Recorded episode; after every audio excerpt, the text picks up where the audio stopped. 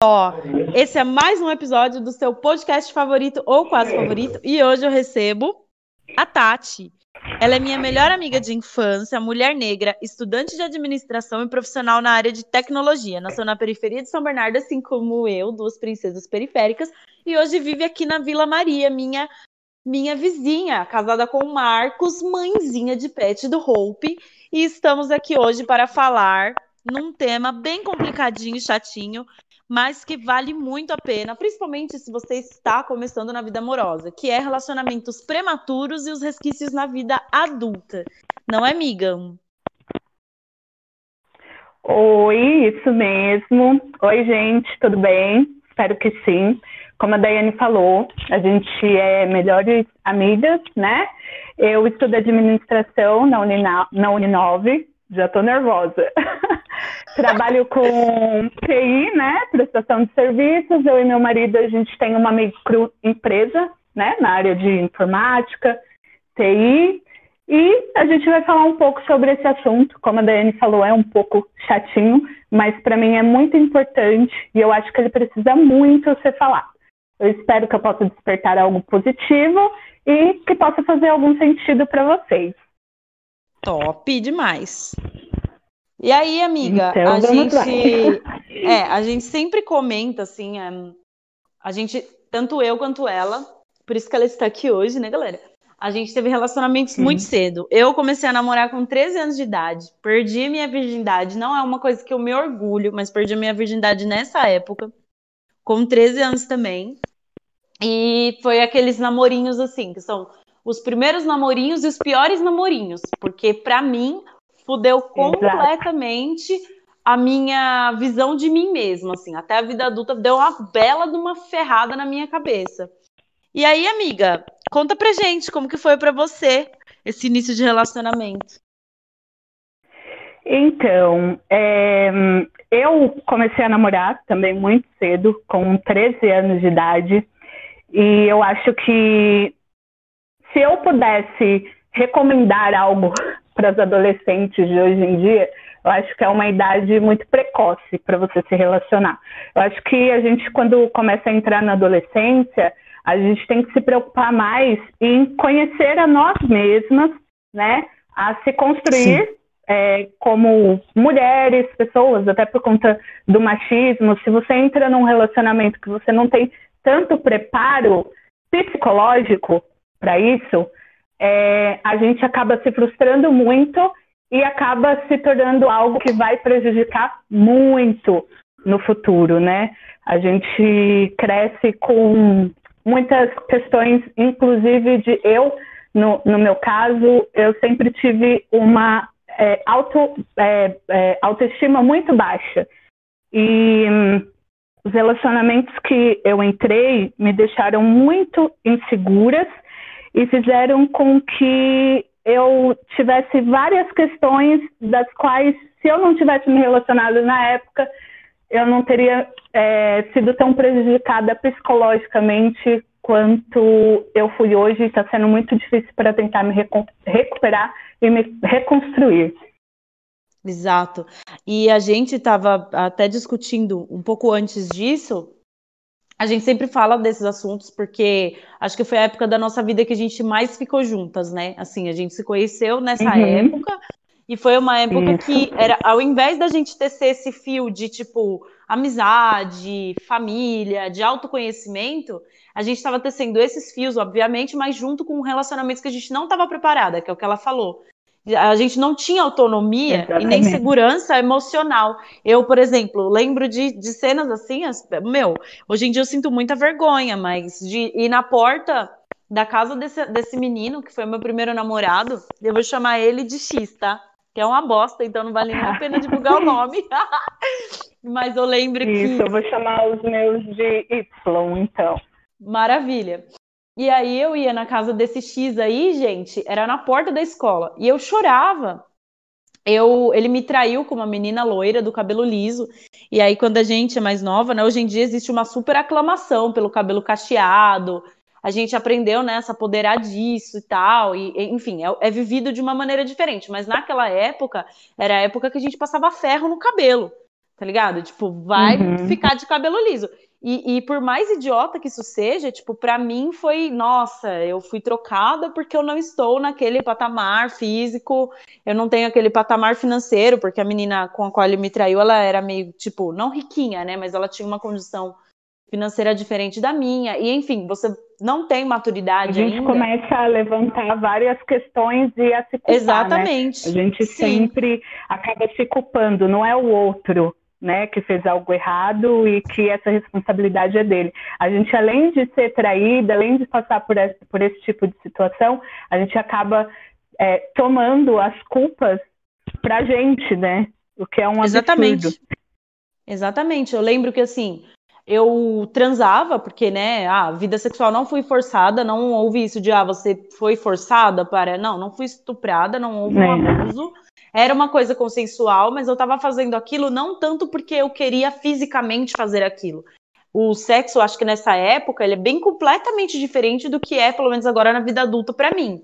É um outro tipo de significado. Então, por exemplo, eu, eu muitas vezes fazia para não ficar para trás, ou porque eu achava que se eu não fizer, sei lá, né, em algum ponto da minha cabeça, eu achava que eu era obrigada a ter uma vida sexual ativa para poder namorar, ou que, tipo, se eu estava namorando é porque eu queria uhum. aquilo inconscientemente e, e, essa vida, até acho que essa vida sexual prematura, ela não é bacana, pelo menos não quando ela é feita assim, né? Tipo, sem um, um desenvolvimento emocional, né, psicológico junto. E, meu, a uhum. gente se meteu em muita, pelo menos eu me meti em muita situação depreciante, em muita situação que não foi bacana para o meu desenvolvimento emocional, psíquico, igual você falou, era para a gente estar tá preocupada com o nosso desenvolvimento é, emocional, profissional, educacional. E conhecer, né? Isso, conhecer é, mais hobby. sobre as coisas, isso. A gente Não, sempre a gente... teve também, né? Acho que esse lado sempre foi bem desenvolvido. A gente sempre se interessou muito por música, por arte, mas é, eu acredito que relacionamentos em si, para essa idade, não, não é saudável. É, a gente não tinha assim, um emocional é, bacana. O, o, primeiro relacionamento que eu tive, eu não, eu já, eu sempre fui muito ciumenta. Então, eu tive muitos problemas com isso, porque eu acabava sempre me inferiorizando. Eu tenho esse problema de me inferiorizar, hoje não tanto, mas naquela época. O meu primeiro relacionamento, eu não posso dizer que foi abusivo, que foi ruim. Eu acho que foi a partir do meu segundo relacionamento, do qual foi é, foi lamentável. Eu passei por muitas situações assim bem complicadas nesse relacionamento, que foi a, a partir desse relacionamento que vieram os requisitos de eu ter que trabalhar tanto a minha é, autoestima hoje em dia, porque ferrou muito meu psicológico, sabe? Eu passei por muita coisa ruim. Foi um relacionamento hiper abusivo para você, né? Tipo. Foi. Sim. E a, a gente tem que discutir, acho que principalmente para quem tá ouvindo, tem muita menina que sempre acha que, na verdade, ela, ela é madura demais para a idade que ela tem. Pelo menos eu tinha essa visão é, quando era mais nova. Era o erro. Esse é um ponto que eu estava pensando hoje, que foi um grande erro que eu cometi. E eu acho que a gente não tem que se cobrar tanto. Mas assim, eu por, pelos grupos que eu andava quando eu era adolescente, tinham pessoas que eram mais velhas, né? Eu tinha algumas amigas, por exemplo, eu tinha 13, 14 anos, e algumas amigas desse grupo já tinha em torno da minha idade, da idade que eu tenho hoje, 27, é, de, de 25 para cima. E eu queria ser a dona da verdade, eu achava que eu estava vivendo, que eu era super correta. E uma delas, inclusive, me falou: Você é muito nova ainda você não entende, não, não é assim, do jeito que você está pensando, calma. Quando a gente é adolescente, a gente é muito emocionado, né? A gente acha Sim. que o que a gente pensa é daquele jeito e que é assim, não quer escutar muito as pessoas e, e isso que leva né, a gente a se ferrar um pouquinho.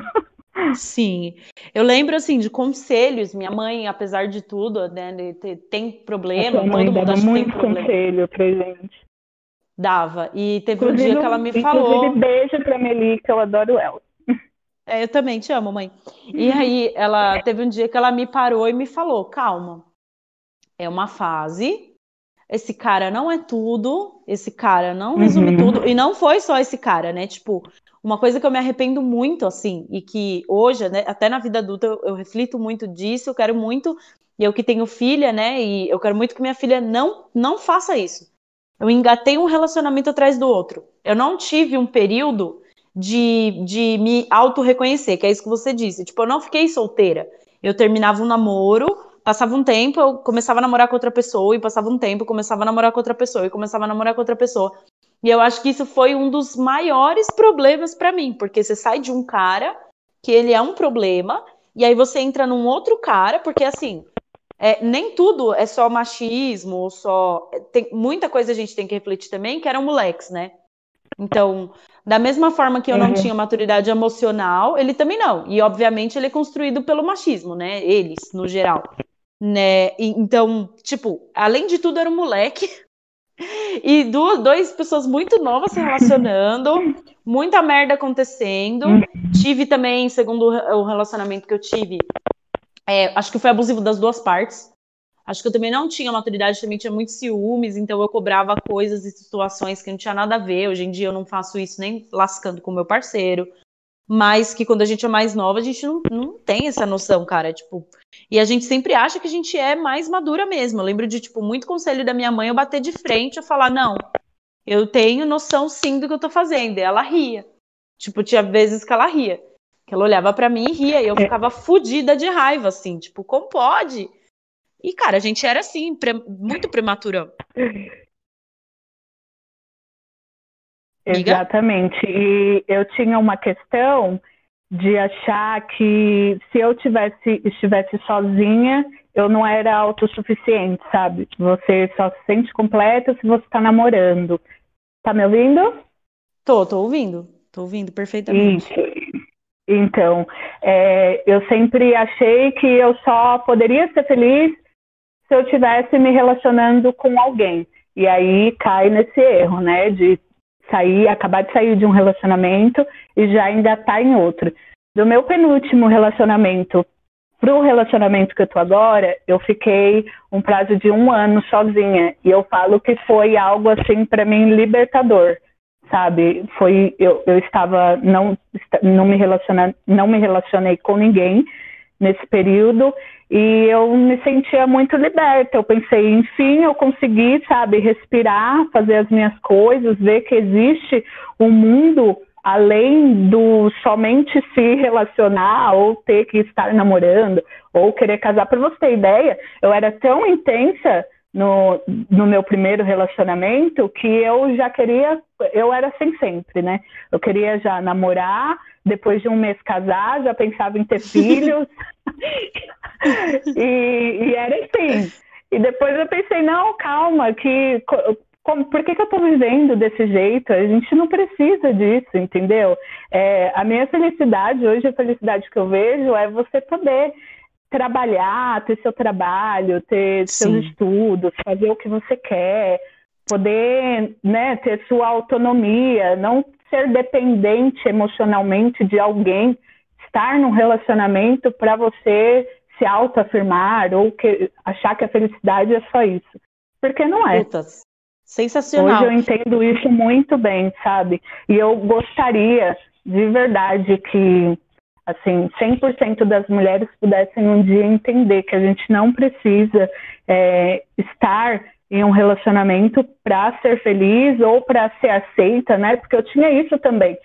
Se um amigo meu estava namorando e eu não estava, eu já achava que não, eu preciso também ter alguém do meu lado. É, sim. É insano. Mas sabe que é, se a gente for pensar assim, por mais que a gente fosse da parte é, subversiva, alternativa, roqueira, a gente também uhum. era influenciada, tipo, pelo menos na nossa época, eu acho que a gente era influenciada até de forma muito sutil por uma indústria que, tipo, é muito heteronormativa e ela força, Exato. ela força um relacionamento, assim. A gente cresceu com, a gente não mexia, gente, a gente, eu e a Tati, a gente não tinha capricho, a gente não era de revistinha teen, não nossa mesmo. pegada não era essa. Só que a gente é influenciado por isso, mesmo quando a gente não quer, porque a nossa época era influenciada por isso.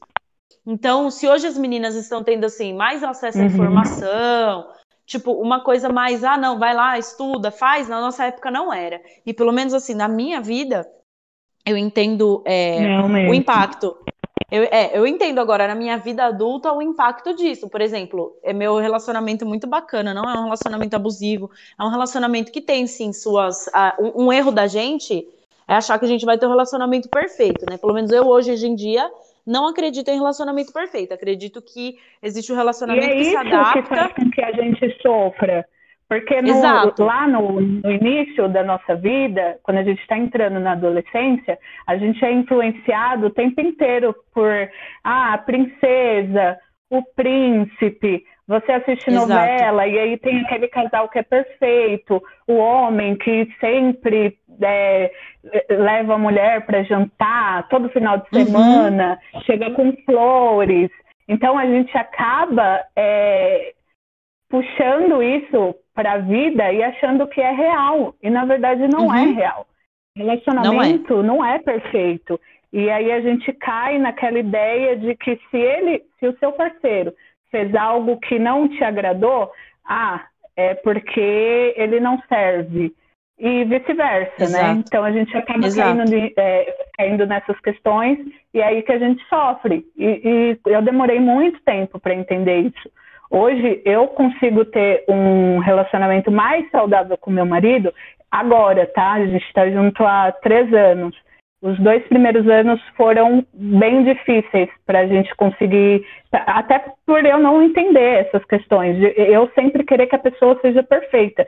Claro que tudo tem a linha do. É, a linha do, do que você. Assim, o.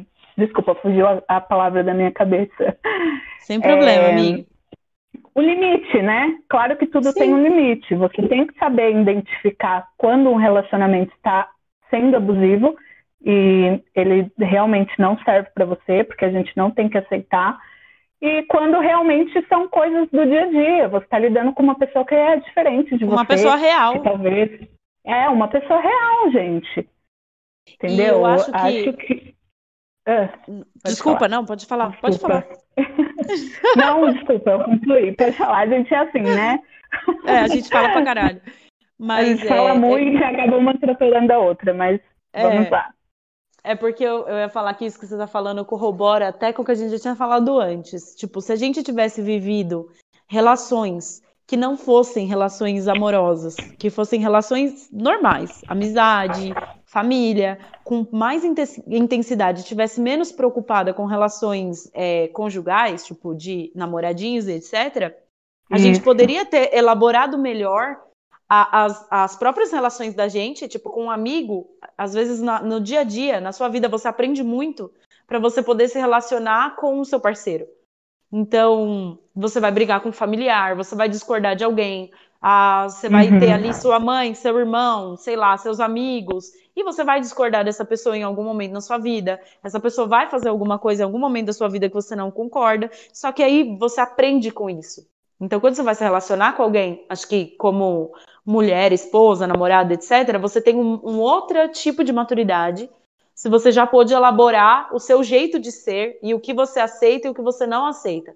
Porque até isso a gente ainda está aprendendo hoje. Eu ainda estou aprendendo agora com mais é, fluência a pôr limite nas pessoas. Então, é algo Também. que a gente ainda discute. É, se você não consegue pôr um limite numa amizade sua, é, ou às vezes não, não pode nem ser uma amizade, pode ser às vezes um colega de trabalho, ou só um colega de algum lugar, que às vezes aquela pessoa tem um comportamento que, que não é bacana para você. E muitas vezes a gente tem dificuldade de limitar aquele comportamento. Imagina isso com um relacionamento, com um namorado, com um marido. Tipo, a gente tem que entender as relações, no, na, acho que na, no máximo dela, para a gente poder saber o que, que é um limite para a gente e o que, que não é. Tem coisa que é limite para mim que não vai ser limite para você. Tem coisa que, enfim, isso aí é bem, meu, é, é muito particular. E eu também, eu tô casada uhum. há nove anos. Tipo, eu tô com o Márcio há nove anos. A gente tem dias que conversa até duas da manhã. A gente nunca brigou, porque acho que quando eu conheci ele eu já tava até um pouco estafada de briga, né? Eu já tinha brigado demais. Então, mas. Eu demorei sempre um assim. pouquinho, sabe, pra cansar. É. rola, mas demais. rola. É. Mas rola assim, começou, teve uma época que começou a rolar um desentendimento entre a gente, porque eu parei de aceitar os signos do machismo, vamos supor. Então, às vezes, ele falava uhum. algo que nem era. Eu sei que, tipo, não era uma, um pretencioso dele. Mas aí eu, eu entrava no embate. Hoje, a gente está aprendendo uma comunicação muito mais focada. Porque eu acho que muito é isso. Por isso que eu tô falando. Quando você é mais novo, você não entende o poder da comunicação dentro dos relacionamentos, nem fudendo. Hoje eu consigo chegar tranquilamente numa amiga, e, sei lá, pode ser uma colega de trabalho, uma colega de classe, e falar assim: não vou fazer, não quero fazer isso, não acho bacana fazer isso. Antes isso era para mim um sufoco, eu ficava aceitando uma situação durante anos sem concordar com aquilo, tá ligado? Sem estar confortável com aquilo. Hoje em dia não, hoje em dia eu já tenho uma outra maturidade, eu vou saber chegar na pessoa e falar, fulano, não é bacana o que você tá fazendo, eu não tô gostando.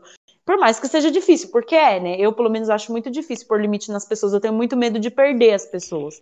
Então, às vezes, Isso eu fico que relevando. Eu por medo de perder, a gente acaba aceitando situações que a gente não deve aceitar, porque isso é o que faz com que, que a gente fala que são resquícios, né? Que faz uhum. com que a gente leve isso para a vida e você nunca vai evoluir em outras relações.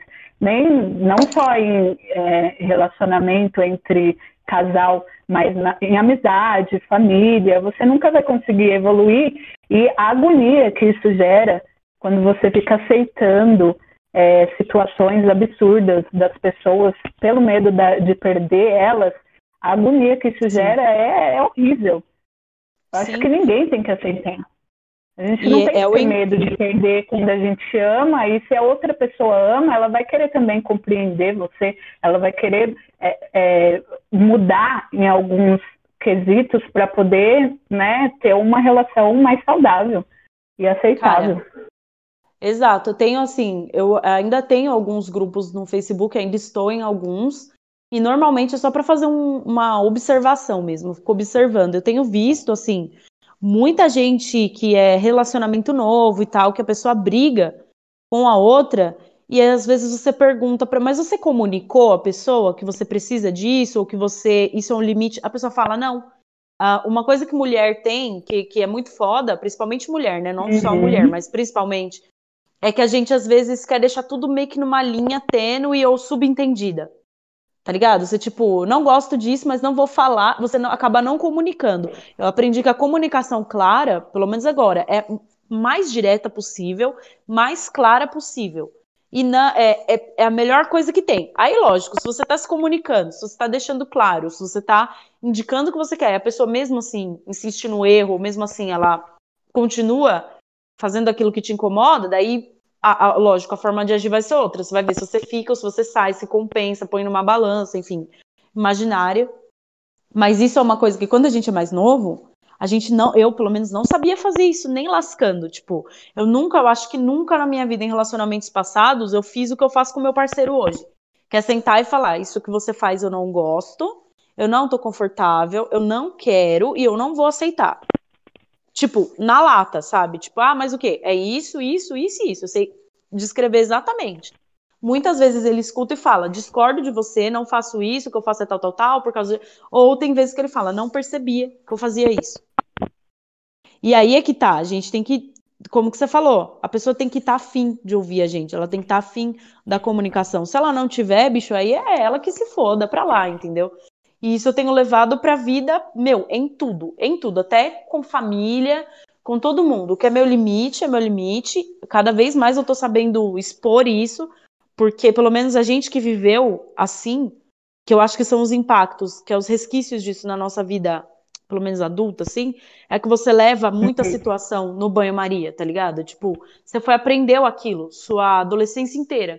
Você ficou convivendo com um monte é, de cara de merda. Para você sair desse ciclo é muito difícil. É, esse foi um ponto que eu aprendi muito com meu marido, que ele sempre me fala. Tati, você tem que aprender a se comunicar.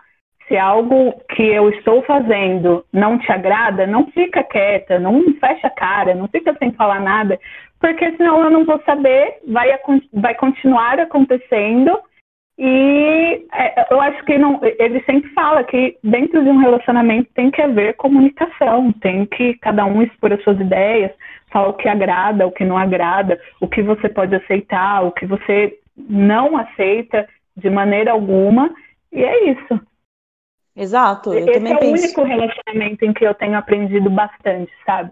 A, a comunicação é a chave de tudo. Inclusive, a gente, depois de algum tempo tendo muita dificuldade é, nessa questão de se comunicar, de conversar. A gente brigava muito e a gente tinha um problema muito fodido, que era um querer magoar o outro com palavras, sabe? A gente brigava Sim. e tinha é, umas brigas com palavras muito pesadas. E aí teve um. Foi a última vez que a gente terminou, já faz um tempo. Eu falei, eu não aceito mais isso, não quero. E aí a gente se propôs a tentar mais uma vez e começou aí no, na psicanálise, né? E foi daí Melhor que tipo, melhorou muito, melhorou bastante. Eu é, eu tinha um certo preconceito, né, em psicanalista, a gente fazer umas piadas, ah, mas eu vou pagar para saber o que eu já sei. Não, é totalmente diferente quando você vai num psicólogo, quando você faz análise assim, a, a, gente faz em casal, eu acho que foi muito importante, porque tem coisas que no dia a dia a gente fala um pro outro e parece que está entrando por um ouvido, sai pelo outro, a gente não entende. Só que quando a gente está lá e a gente expõe essas ideias, parece que, sabe, clareia tudo. A gente Sim. fala, não, tem razão, eu estava super errada nessa questão. Eu sempre sou a pessoa que quero estar tá sempre certa, né? Se eu falei que é aquilo, é aquilo. Mas quando eu vou fazer psicanálise, eu entendo que não é assim, a gente não é dono da razão e a gente deve sim mudar alguns comportamentos para que as coisas fluam e deem certo. Senão Exato. não vai. Exato. Eu brinco aqui que, tipo, a gente, quando tá com um psicanalista, você tá numa posição de, de, autor, de ele é a sua autoridade, né? Tipo, quer queira ou não, Isso. você senta pro cara olhar para você, ou pra mulher olhar para você, e aí, por mais que seja um pensamento do qual você foge, o psicanalista não deixa você fugir. Ele chega e crau. Ele come seu cu sem, sem, sem, sem vaselina. Tipo, foda-se, é isso aqui para mim também, pra, o Márcio também começou a fazer uhum. terapia. A gente teve um, um momento assim do relacionamento foi muito complicado, que eu sei lá, eu comecei a sentir justamente os impactos dessa dessa adolescência não vivida. Olha só que louco. E ah, quem tá escutando é, galera, a gente chegou a quase terminar. A gente não terminou, mas foi muito foda, porque eu comecei a olhar assim pro relação e falar, velho, só que não vai sair desse ponto. Sabe jogo de Tetris, quando ele chega num, num uhum. ponto que nenhuma peça se encaixa mais, porque todo mundo já encaixou tudo e não tem pra onde subir. É... A sensação era e essa. a gente fica pensando que tá dando murro em ponta de faca, né? É Exato, eu falei. Mas a gente tá dando murro em ponta de faca, não, não tem como ir pra frente, não vai dar certo. Exato. Só quando não duas muda. pessoas se gostam realmente, as duas estão dispostas, né, a mudar, eu acho que é, tem como sim. Sim. É, tem várias possibilidades de você querer melhorar. O, o, a questão é quando um está disposto e o outro não está, né? Exato. E aqui foi, tipo, muito assim. É foi, foram, entender. Foi quase quatro meses, sem brincadeira. Foi quase, tipo, foi agosto, setembro, outubro, novembro, dezembro e janeiro. Não, na verdade foram seis meses, quase sete meses de conversa contínua. Tipo, a gente conversava, Uhum. E aí a gente tentava, e aí não ia. E a gente sentava, conversava, tentava e não ia. Porque estava assim, ele tinha um monte de, de rompante, de lacuna, que ele não concordava no meu comportamento. E eu também tinha várias lacunas no comportamento dele que eu não concordava. Nossa principal treta era, além disso, tudo que aconteceu, por isso que eu falo de impactos de antes. Eu, eu não vivi uma vida de solteira durante um período igual você, um ano. Aí tá ok ainda. Eu não vivi isso. Tipo, eu não tinha. Eu terminava um relacionamento, passava um tempinho, pouquinho tempo, engatava em outro, engatava em outro.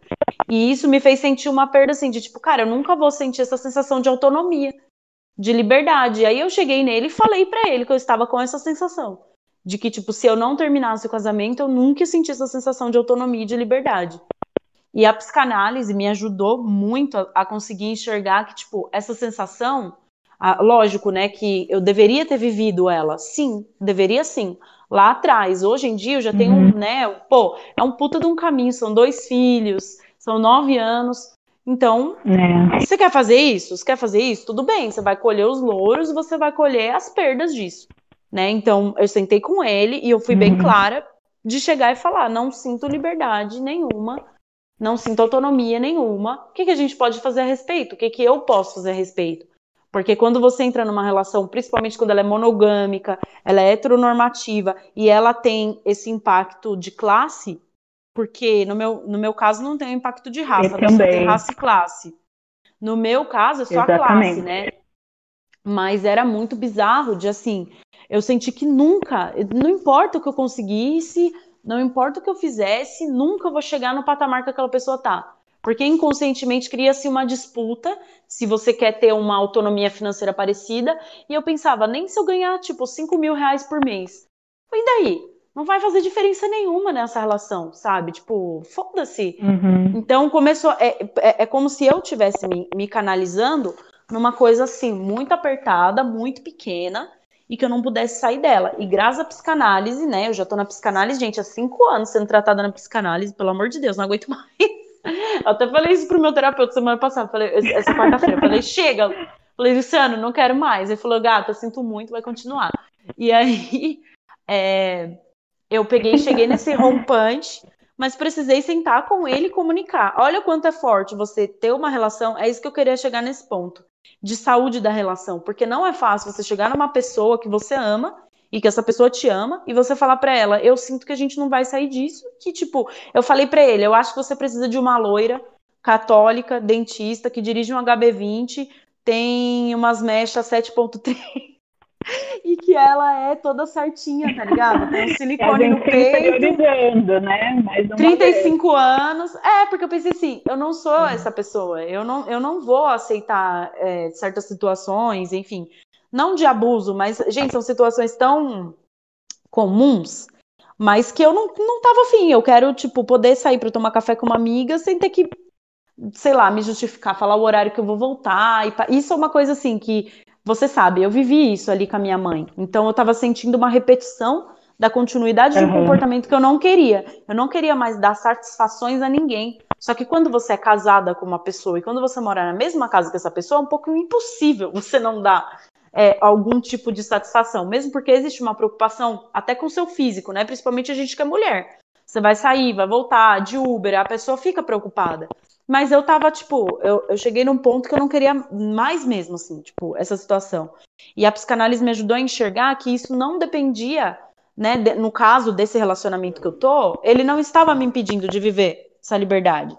Tava rolando que eu estava me prendendo nesse fator classe e, e, e, nesse fator clã. Tipo, eu nunca vou chegar no clã desse cara, eu nunca vou chegar na classe desse cara que é também outro fator que eu acho que quando a gente é mais, se a gente tem tempo de determinar isso quando a gente é mais nova, quando a gente é adulta, isso dói menos, sabe? Acho que a gente consegue uhum. elaborar isso, conseguiria elaborar melhor. E para você tem o fator classe e raça, né? Tipo, você acha que isso na sua relação agora, ele tem um impacto muito grande ou que você precisa conseguir contornar isso, você contorna hoje? Impacta hoje no meu relacionamento com o meu marido é mais a questão financeira também, que é o que pega, sabe?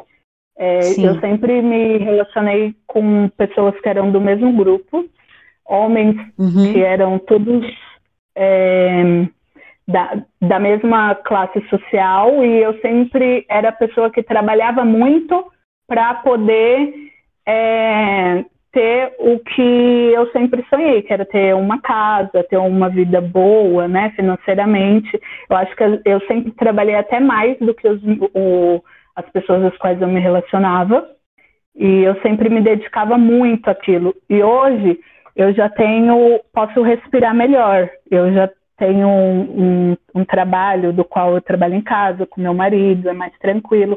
Só que eu fico com essa sensação sempre de que é ele que faz por mim. Eu estou nessa posição porque é o meu marido que me proporcionou isso. Pode ser Sim. até certo ponto, mas eu continuo sendo a mulher que trabalha, que ajuda, sabe, que toma frente no, nos negócios, que está é, tá sempre administrando, mas para mim sempre parece que falta algo. Parece que eu tô aqui, a gente não é rico, tá, gente? Ah, é, só que a gente tem, hoje em dia eu considero que eu tenho uma vida muito melhor do que era antes. Só que sempre Nossa. pesa nesse ponto também, na questão de eu achar Sim. que eu estou sempre alguns passos atrás dele. É, ó, eu vou dar um exemplo. Eu, antes de conhecer o Márcio, é tipo, é bem, é bem esse exemplo que você tá dando mesmo.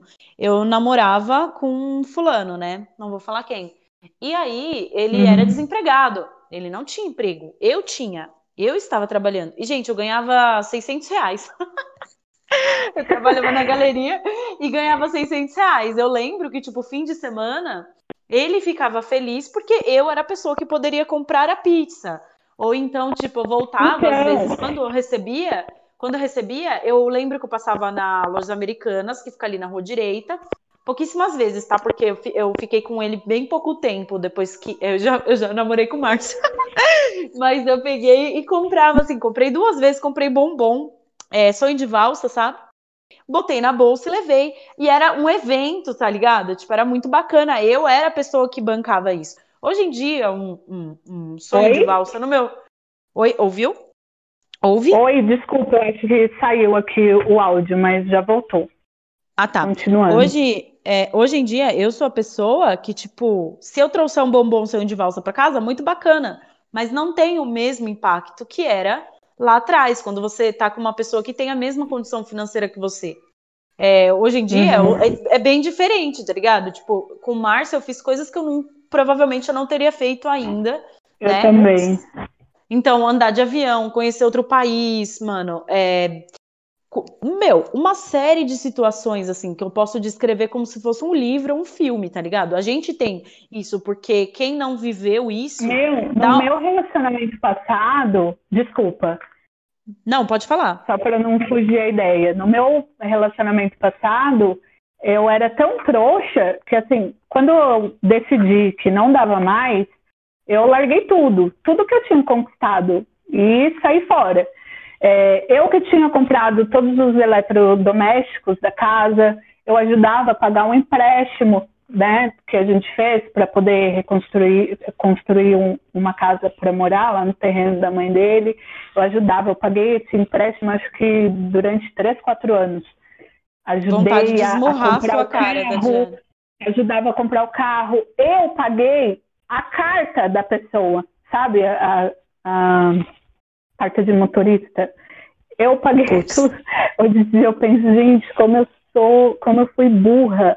E eu, é, foi um relacionamento, o relacionamento mais abusivo que eu tive. Inclusive, né, como você sabe, eu vou até abordar esse assunto aqui, que eu quero que as mulheres, principalmente as mulheres, não aceitem isso. Eu tive que abrir um boletim de ocorrência contra a pessoa, porque ele tentou me matar.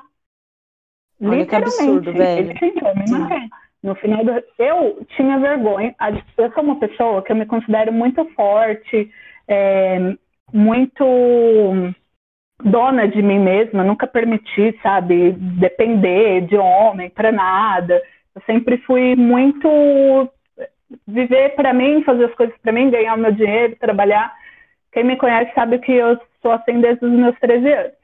Mas nesse relacionamento eu me dedicava tanto que eu queria ver a felicidade da pessoa de uma forma que eu achava que se eu tivesse proporcionando as coisas para essa pessoa, ela iria retribuir com amor, sabe, com respeito. E quanto mais eu fazia, menos respeito eu tinha.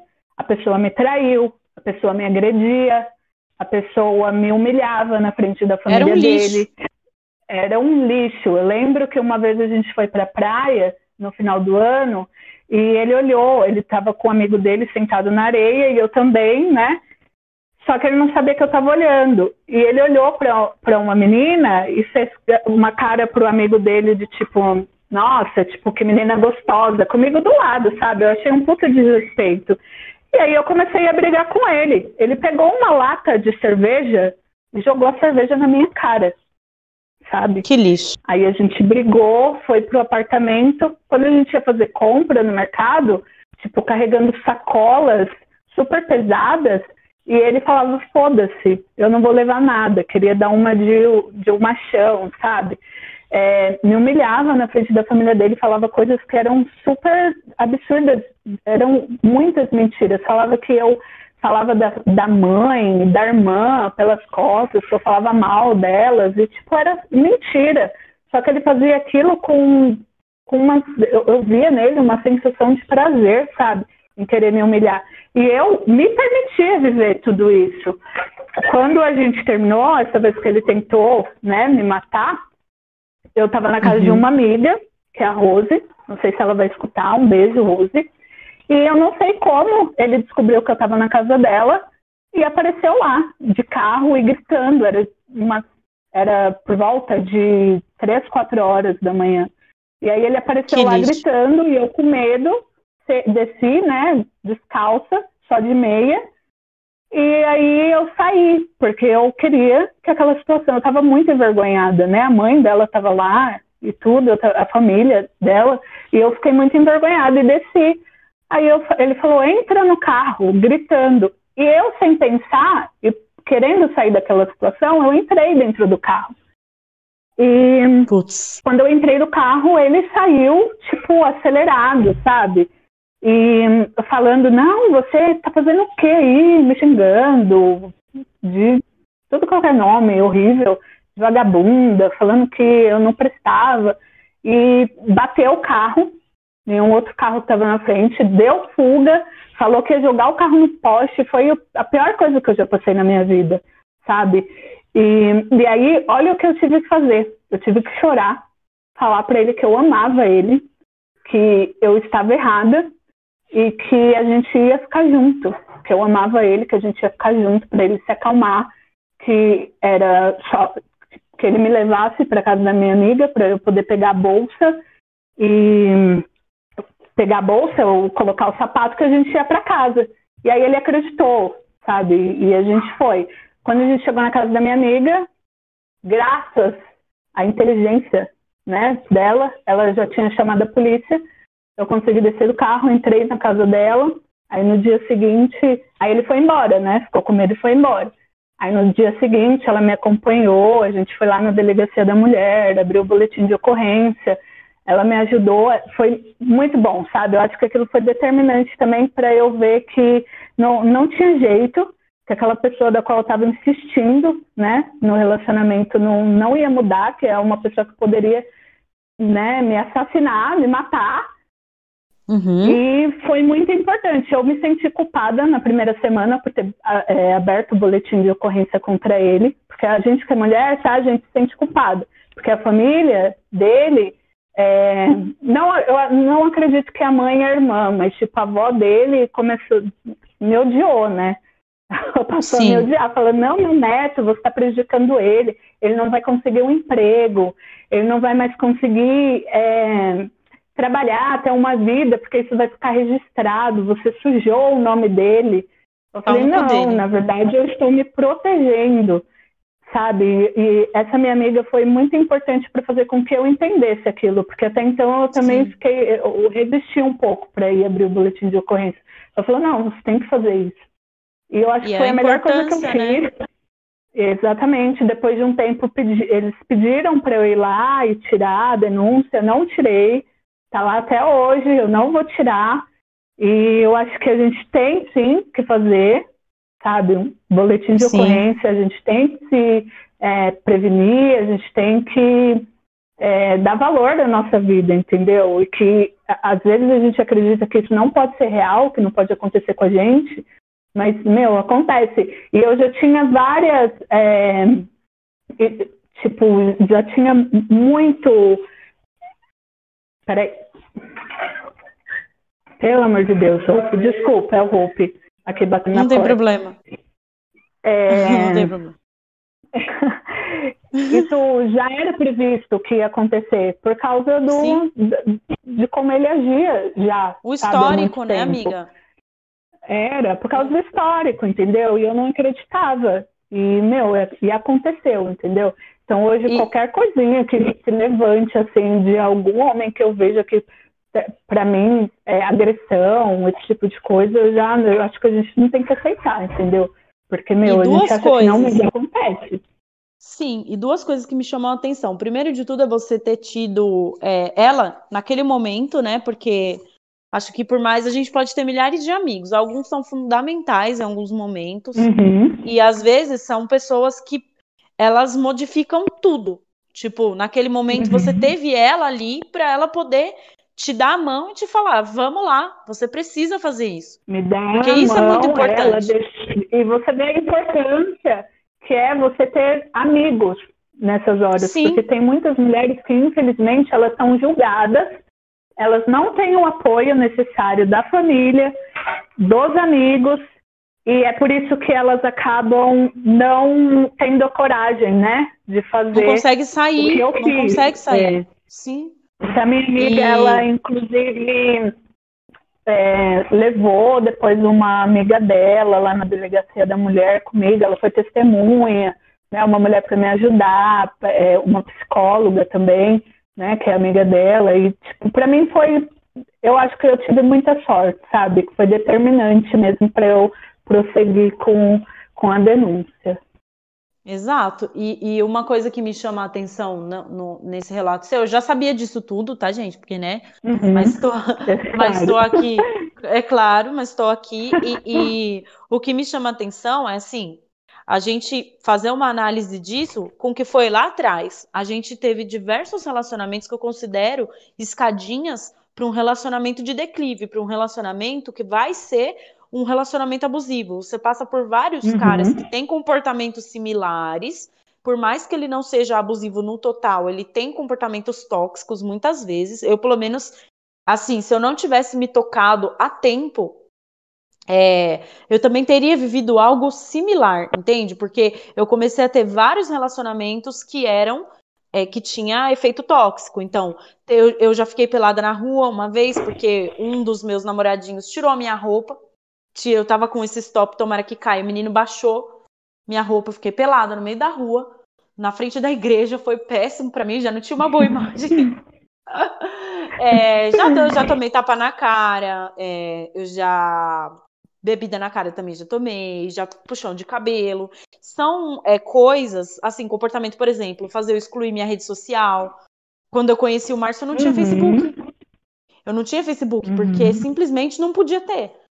Cada cara que eu me relacionava Uma coisa vinha... muito errada que eu fiz nesse meu relacionamento agora, essa questão que você falou do Facebook, que eu acho que foi um erro, que no começo era ainda muito imatura, né, nessa questão de relacionamento, foi que o meu marido falou que eu tinha que excluir as minhas redes sociais. E eu excluí o meu Facebook. A gente depois conversou muito e falou, não, não tá certo. A gente já tá querendo um entrar na vida do outro e querer mandar o que o outro pode ou não fazer isso não é certo. E aí depois eu criei uma outra rede social, a gente não tem mais esse problema, mas isso pesava muito no início da relação. Até porque eu sempre tive muitos amigos nas redes, né? É, Sim. Antes eu tinha muito mais. E isso pesou para ele, só que eu falei, não, para mim é inaceitável.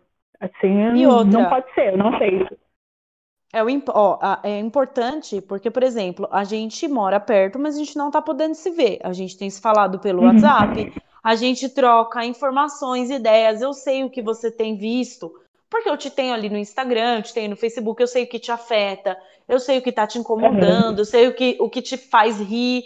Eu sei, é, por mais que isso não seja melhor, o melhor tipo de contato, que a gente não possa excluir o contato social por causa das redes, né? Elas têm alguma é, influência é, na nossa vida. Entende? Mas assim, uhum. eu, eu, sinto que era uma escada. Para mim, é, isso que você foi descrevendo, você teve vários relacionamentos antes, que eram relacionamentos com, com nível de toxicidade, até você chegar nesse, né, que foi o seu pior e que você quase morreu por causa de um, de um homem incapacitado, de um homem abusivo. Então, a gente, é, uma coisa que é importante para quem está ouvindo Exatamente. é que a gente, a gente precisa notar no nosso comportamento também a tendência de aceitar os comportamentos tóxicos e, os, e pôr os limites. Porque se a gente tivesse, por isso que eu tô falando, a gente que viveu relacionamentos muito prematuros, a gente não aprendeu a fazer isso. Até chegar num relacionamento extremamente tóxico e perigoso. Né? Tipo, que, que quase te tirou a vida. Uhum. Então, é, a, a importância, assim, Exatamente. eu tive. Não tive nenhum relacionamento que chegou nesse nível de, de, de, questão também, porque eu não fiquei tanto tempo, né? Eu ficava pouco tempo com cada cara, ia meio que trocando. O, teve um que eu fiquei bastante tempo, que foi uns dois anos, que ele começou a usar cocaína apareceu na minha casa descalço. Foi terrível para mim ver uma pessoa naquele Não, estado, né? descalço, sujo.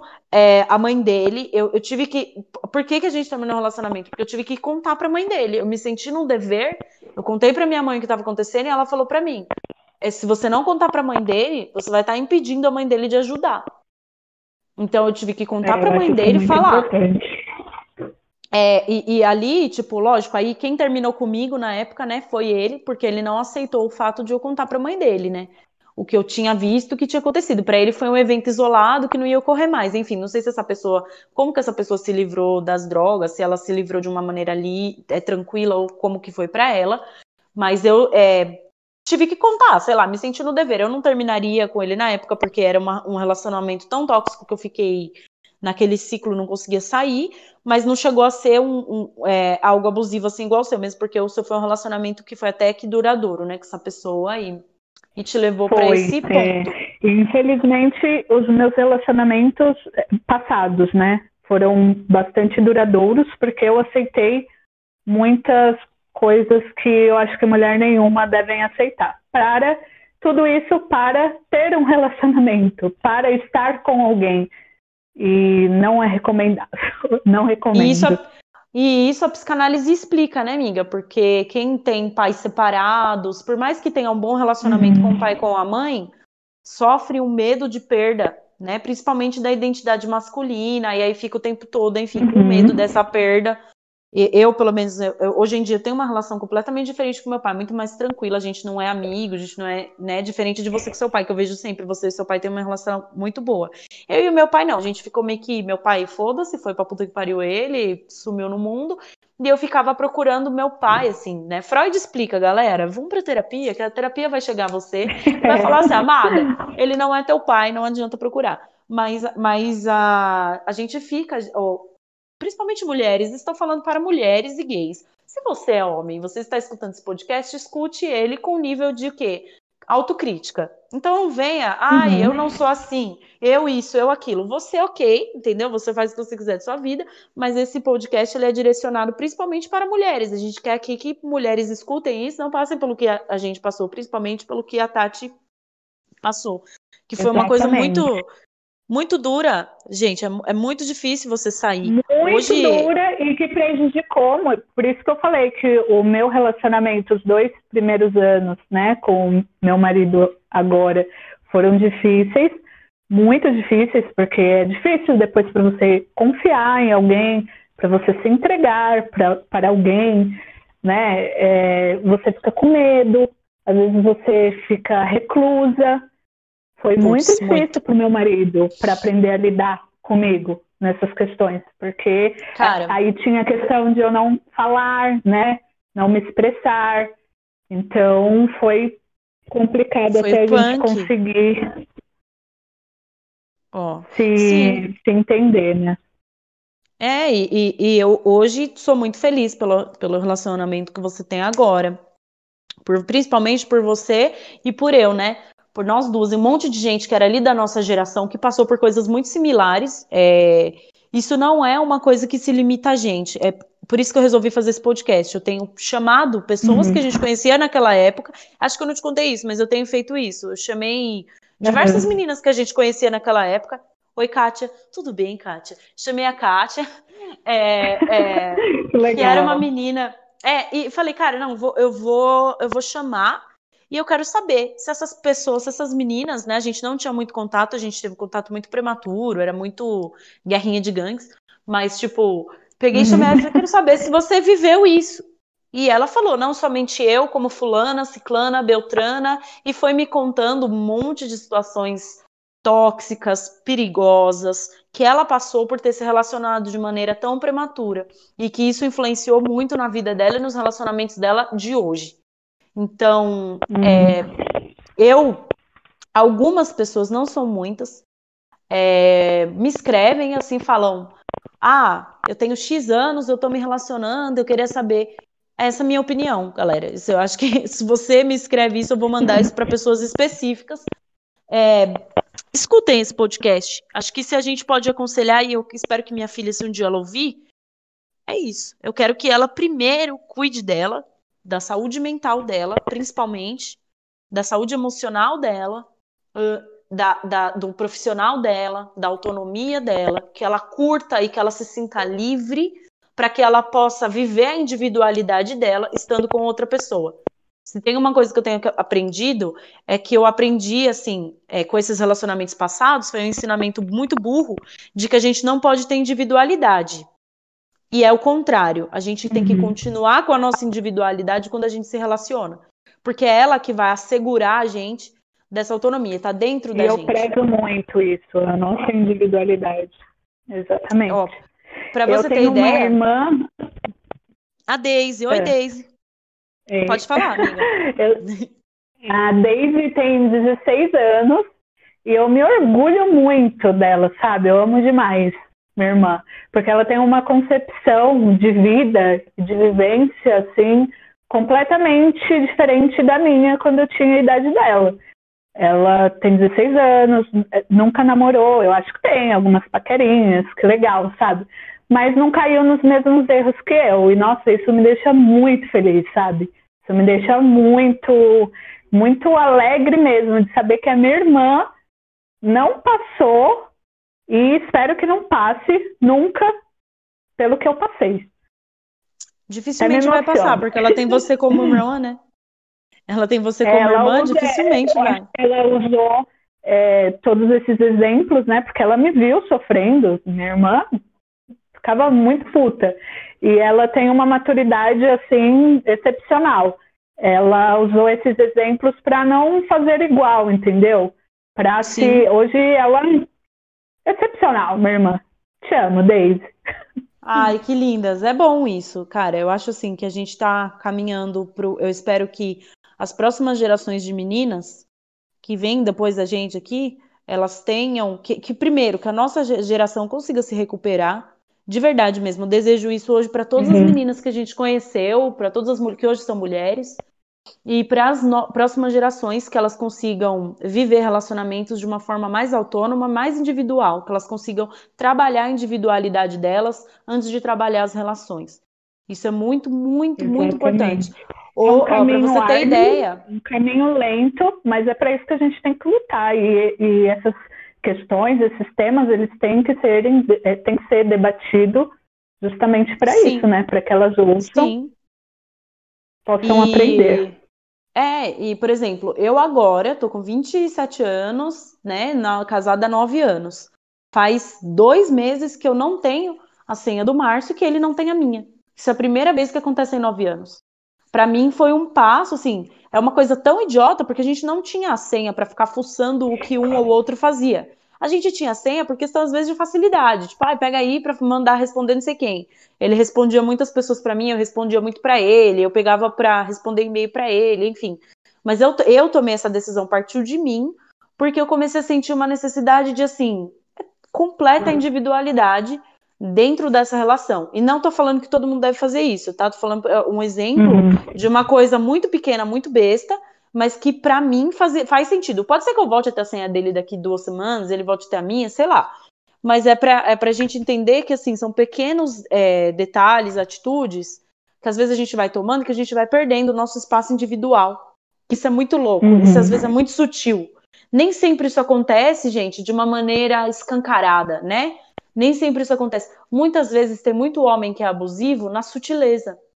Principalmente quando é mais Exatamente. velho, tá? Exatamente principalmente quando uhum. é mais velho. Uhum. Então, se você está ouvindo isso, se questiona um pouco. Preciso deste cuidado? Preciso, porque eu vejo meninas falarem assim, ó. Esses dias eu li um relato de uma menina que eu falei, meu Deus, minha vontade era de ir na casa dela, bater na porta e falar não.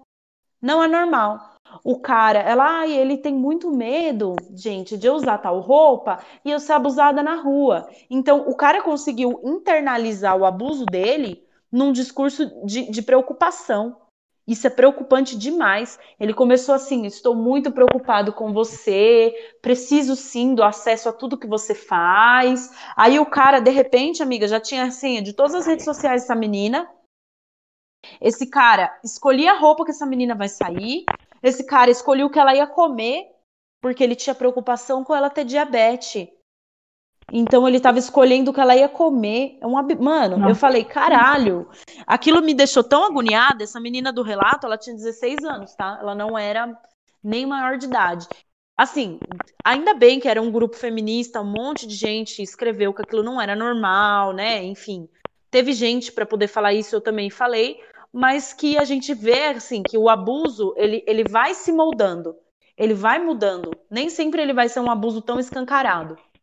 Então a gente tem que ficar é, bem. Silencioso, né? Um abuso silencioso.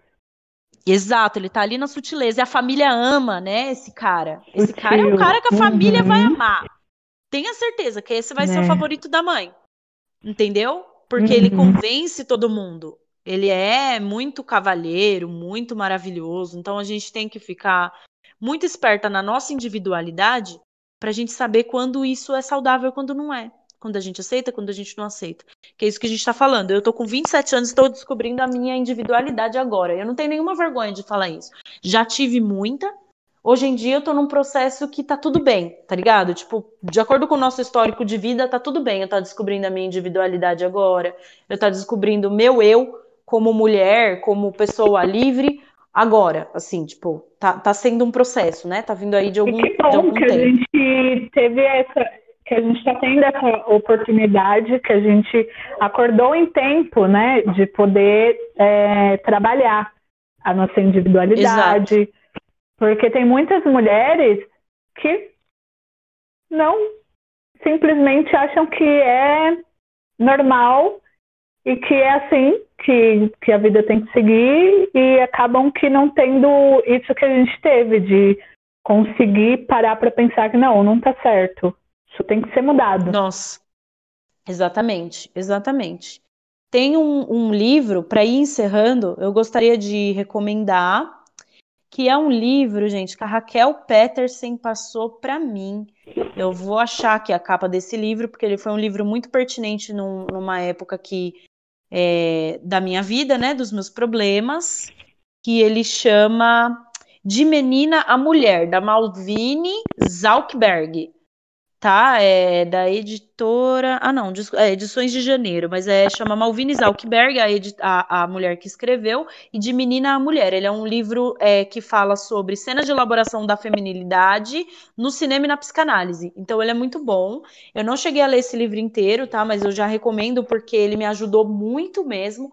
Fui pegando trechos dele, fui lendo, ele foi me ajudando muito na minha Legal, relação e na minha é muito bom, amiga. E eu sempre gosto de encerrar o podcast indicando alguma coisa que eu aprendi e indico vocês também é, que puderem seguir também a, a, a, Raquel, que é a moça que me indicou esse, esse livro, Raquel Peterson, nas redes. Ela é uma mulher bem mais. Ela, ela, é mais velha, né? Não bem mais velha, Raquel, desculpa. Ela é mais velha do que eu, então eu aprendo bastante com ela também. É bem bacana seguir. E, amiga, eu queria que você falasse aqui o seu jabá da sua empresa. Passa aí as redes sociais da empresa sua e do Marcos, para o pessoal poder seguir. E as suas redes sociais também, gente. Se vocês quiserem seguir a Tati, ela vai passar o Insta dela para vocês, para vocês poderem seguir ela. Ela posta coisa muito pertinente, ela gosta de arte. Então ela sempre posta artes muito legais. Enfim, minha, minha amiga maravilhosa. Se eu for ficar falando aqui, eu vou falar a noite toda, não é, pessoal? Então, fala, Obrigada, amiga, pro pessoal. Amiga. Então, a nossa empresa se chama MT Byte. Tem Instagram, tem a página do Facebook, só você escrever MT Byte que vai aparecer lá o logo vermelho, a, a, as letras, né? MT, e o logo vermelho e preto. As e, minhas e, redes sociais, particular. Oi, desculpa. E, não, MT Byte escreve arroba MTBYTE, assim. Isso, TE. Isso, MT tá Byte, BYTE. Beleza. E ah, o meu Instagram é Tatiane, underline, B Matos. E o Facebook, Tatiane Matos. Exatamente. Eu vou deixar, obviamente, eu vou marcar ela aí no Facebook e no Instagram. E eu queria saber, amiga, se quer concluir, falar alguma palavra para quem está ouvindo a gente? Eu queria só concluir falando sobre mais um assunto que você havia me perguntado e que eu, ficou meio que incerto, referente à questão racial, né? Eu, como Sim. não sou uma. Eu sou negra, mas com a pele não tão retinta, né? Nesse uhum. meu relacionamento atual, não tive muitos problemas, mas nos relacionamentos anteriores, vários problemas absurdos, inclusive de um homem falar para mim que ficava comigo porque eu não era uma preta tão com a pele tão escura e que meu cabelo era liso. Então, Ai, olha os absurdos que eu já tive que passar. E também por sempre não ser a escolhida, estava entre as amigas brancas, sempre eram elas as escolhidas, eu era só amiga legal. E é isso, tem várias situações, eu acho que a gente pode falar isso depois futuramente. E para encerrar, eu gostaria de dizer que foi um prazer, muito obrigada pela oportunidade. Espero que algumas mulheres que se identificaram e que estão em um relacionamento abusivo, que elas tenham força, se precisarem conversar, eu também estou disponível, posso tentar uhum. ajudar de alguma maneira. E a gente continua lutando para um mundo mais igual, né? Que o machismo um dia possa ser varrido da terra, que não exista mais. E é isso aí, a gente continua na luta. É, vamos passar o, o contato aqui, que eu acho bacana também, da, da Delegacia da Mulher, né? Porque eu acho uhum. que, que esse assunto pede a gente deixar aqui um canalzinho de, de denúncia, galera. Eu não tô achando agora. Vamos lá, vamos lá. A gente tem que achar aqui no Google rapidinho. Hum, hum, hum, Desculpa, meu. Olha, 190 é a polícia. É, não tem problema. Você pode ligar é... no 180 também, né? Para é, denunciar. É 180, 190. É, para vocês, por favor, liguem, não se acanhem, procurem ajuda. Não né? tenham Muito... medo. Não se culpem, né? E não e, se culpem, isso é muito importante. É, eu acho muito importante a gente também não minimizar essa questão do fator é, racial, né? O que a Tati falou agora no uhum. final é um, é um impacto que, tipo, impactou. Eu não, eu não sou negra, não tenho esse impacto racial na minha vida, então por isso que eu sempre procuro ouvir. Quando a gente era mais nova, esse assunto racismo, né, amiga, ele não estava em pauta, não era uma, uma uhum. coisa a ser discutida né? Na nossa época ali, pelo menos eu não lembro desse assunto ser discutido. É, por exemplo, solidão uhum. da mulher negra. A gente não discutia esse assunto. É. Existia na nossa época uma coisa muito que, ai, isso é a preferência do fulano. Nunca foi preferência do fulano. É, exatamente. É, Se ouvia muito eu, disso, que era. Fala, Desculpa. Acho importante você falar disso, amiga. É seu local. Eu queria muito que você falasse disso para as meninas, né? Que principalmente que meninas negras, independente de serem retintas ou não, que não existe isso, né? De preferência. Uhum. Tanto que eu pensava que o problema era comigo, a gente sempre se culpa, e eu não saía no sol. Eu tinha medo de sair no sol porque eu ia ficar mais escura. Eu queria minha pele mais branca. Eu era roqueira, né? Então, imagina, eram poucos negros que, pelo menos né, nos grupos que eu andava, eram sempre pessoas brancas, que se relacionavam com pessoas brancas. E aí uns falavam, mas como que você é roqueira se você é preta? Você não pode ser roqueira porque você é preta. E naquela época eu não entendia, né? Eu não sabia nada sobre... É, é não, essas questões não eram levantadas na, no ambiente, né, que eu vivia. Eu não entendia, Sim. eu só sofria aquilo. E hoje em dia, com o feminismo, e principalmente com o feminismo branco, eh, desculpa, o feminismo negro, eu comecei a entender que aquilo que eu passava era, sim...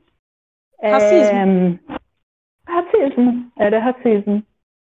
É, eu tenho uma página que é muito bacana, eu tô seguindo agora, na nossa época, eu acho, gente, desculpa se essa página já existe há muitos anos, mas eu conheci recentemente, que é o Metaleiras Negras. É, sigam no Instagram é também. É, é muito bom, cara, porque tipo, você vê referências assim de mulheres lindas, né? Cosplayers negras também, que na, na época dos animes ali, é, que, eu, que eu, gostava de, de rock, mas também era otaku, né? Não tinham muitas referências é, de cosplayers negras, né? Na época, eram poucas. E eu via muitas meninas sofrendo, assim, de, de, de preconceito, de racismo nos eventos de anime. Inclusive, ali no meio do rock onde a gente viveu, pelo menos, a gente ouvia muito comentário racista, sim. Tinha sim, e eu acho importante isso ser, mesmo que denunciado hoje. Então, para mim é muito importante ouvir hoje minha amiga, minha melhor amiga, que andou comigo naquela época, e que anda comigo até hoje, que denuncie isso, que isso seja dito. Aqueles rapazes eram racistas, nós, no geral, éramos racistas, a partir do momento que né, você fecha um grupo, ou que naquela maior parte daquele grupo tem muita gente branca e pouca gente negra, a gente precisa repensar nossas relações. Piadas sem graças que rolavam. E que é, eu vou te dar um exemplo. Falo, eu não entendia, eu só vivia, né? É, eu vou te dar um exemplo de um eu cara que eu saí uma vez é, eu saí com um cara uma vez e eu não sou negra, cara. Eu, sou branca. E ele pegou e falou assim para mim: é, Ai, a minha ex-namorada, ela era bem mais branca do que você. Eu adoro mulher branca. E esse cara era um cabeludinho, assim, é, né, daí da região. E aí, hoje em dia, e aí ele compartilhou, na época era Orkut, né, uma cartela de cores, assim, escrito pego, não pego, e aumentando uh, era bem branca. Nossa, eu passava muito por isso. Você lembra demais. disso? Você lembra disso, dessa uhum. cartela? É, é, uma coisa que eu uhum. discuti esses dias com uma amiga daí de São Bernardo, que ela me falou, cara, você lembra de uma cartela? Eu falei, puta, lembro disso. E ela falou, eu fui cobrar fulano de tal, é uma pessoa que a gente conhece. Ela falou, fui cobrar fulano de tal, né, de, uma, de um posicionamento, ainda que fosse naquela época, me ofendeu. E eu fui cobrar, ele falou que nunca fez. O cara falou, tipo assim, ah, nunca fiz isso. Né? Porque hoje em dia mudou de opinião, hoje em dia não tem mais aquela opinião é, racista, né? Se reviu, fez uma revisão de si mesmo. É, mas assim, não apaga o que a pessoa fez e falou. Eu acho que a gente apaga, precisa. Eu acho que a pessoa deveria assumir, né? Que fez. É, meu, tipo, exato. A gente tinha comportamentos é, muito nocivos e eu acho que, assim, é um momento de, de reflexão, de pedido de desculpa coletivo, acima de tudo, né? Não só de desculpa, uhum. mas de reflexão. Você, tá, você mudou esse pensamento seu hoje, querido? Isso hoje mudou para você ou você continua só pegando branco e falando que você não é racista? Porque, né? Vamos, vamos, vamos por favor. acontece bastante também. Exato, né? Vamos, vamos lá. Vamos mudar. Então, é... discutimos bastante coisa, hein, meu? Foi bom. Verdade. Nossa. Que bom. A gente. Tô feliz, tô, porque te agradeço muito por ter aceitado participar. Esse podcast demorou para sair, porque cada hora a gente. pela oportunidade. É, a gente postergou, né? Eu posterguei, eu fiquei aqui numa fase muito de, ah, não vou mais gravar essa porra, foda-se. Só que aí eu falei, ah, não, com a minha amiga, vale muito a pena gravar, porque eu sabia que ia ser um podcast importante para quem ouvir. A gente é bem intensa nas coisas que a gente pensa, fala. Bastante. E aí acho que também eu Pandemia é momento de agradecer. Depois, eu, eu tenho certeza que depois eu vou parar para pensar e falar, nossa, eu poderia ter falado aquilo, poderia ter abordado aquilo de uma maneira mais complementada, mas. É, é mas, a, mas a gente vai ter mais episódios. A Tati é convidada fixa deste podcast. Ela pode voltar te aqui com um tema. Obrigada. Eu também te amo, amiga. Pode voltar aqui com o tema que você quiser, a hora que você quiser. Esse podcast é seu também. Você está convidadíssima, tipo, para voltar e falar do tema que você quiser. Quer falar de arroz doce? A gente vai falar. Quer falar do que você quiser. O podcast é seu. É, te agradeço pela oportunidade de ter engrandecido. É, acho que é muito importante eu falar isso também. Tem muita gente que me segue e fala assim: Nossa, Dai, adoro que você escreve, adoro que. É, eu não faço sozinha. Muita coisa que eu levo para o Facebook que vira um texto, que vira um vídeo, são discussões que muitas vezes eu tenho com a minha amiga, que eu tenho com outros amigos, que eu tenho com a Tati, que é minha melhor amiga, que eu tenho com inúmeras pessoas. E você é uma das pessoas que eu preciso agradecer muito pelo, pelo nível de, de que eu acho que eu estou ganhando agora, tanto é, intelectualmente quanto de discussões cada vez mais amplas que abracem cada vez mais causas. Quando a gente cresce e a gente tem uma referência de um amigo negro, a gente não tem só uma referência de um, de um amigo, a gente tem uma referência de luta. E é isso que você significa para mim, assim, quando eu penso em luta, quando eu penso em coragem, quando eu penso em força, eu penso em você. Então, é, eu queria te muito, muito, muito lindo, te agradecer. Obrigada. Pela oportunidade de ser sua amiga, mais do que estar tá te ouvindo hoje e do que né, toda essa troca que a gente tem durante tantos anos. São anos e anos de amizade, desde os 13 anos de idade. Estamos aqui por causa de um pôster do Eminem, pelado. Inclusive, fui parar na diretoria né, por causa disso. Ambas. É assunto demais. É muito bom. A gente tem que contar essa história. Escola por causa disso. A, a gente vai contar essa história. e, Tá é, te amo, muito obrigada pela oportunidade. Obrigada a todos vocês que estão ouvindo aqui o podcast. Não, ninguém é uma coisa só. A gente é muita coisa, como vocês puderam ver e ouvir. Valeu, galera. Boa noite, ou boa tarde, ou bom dia. Não sei que horas eu vou postar isso. E aí, é isso aí. Sigam a Tati, sigam a MT Byte e vamos fazer crescer pessoas como a Tati nas redes sociais.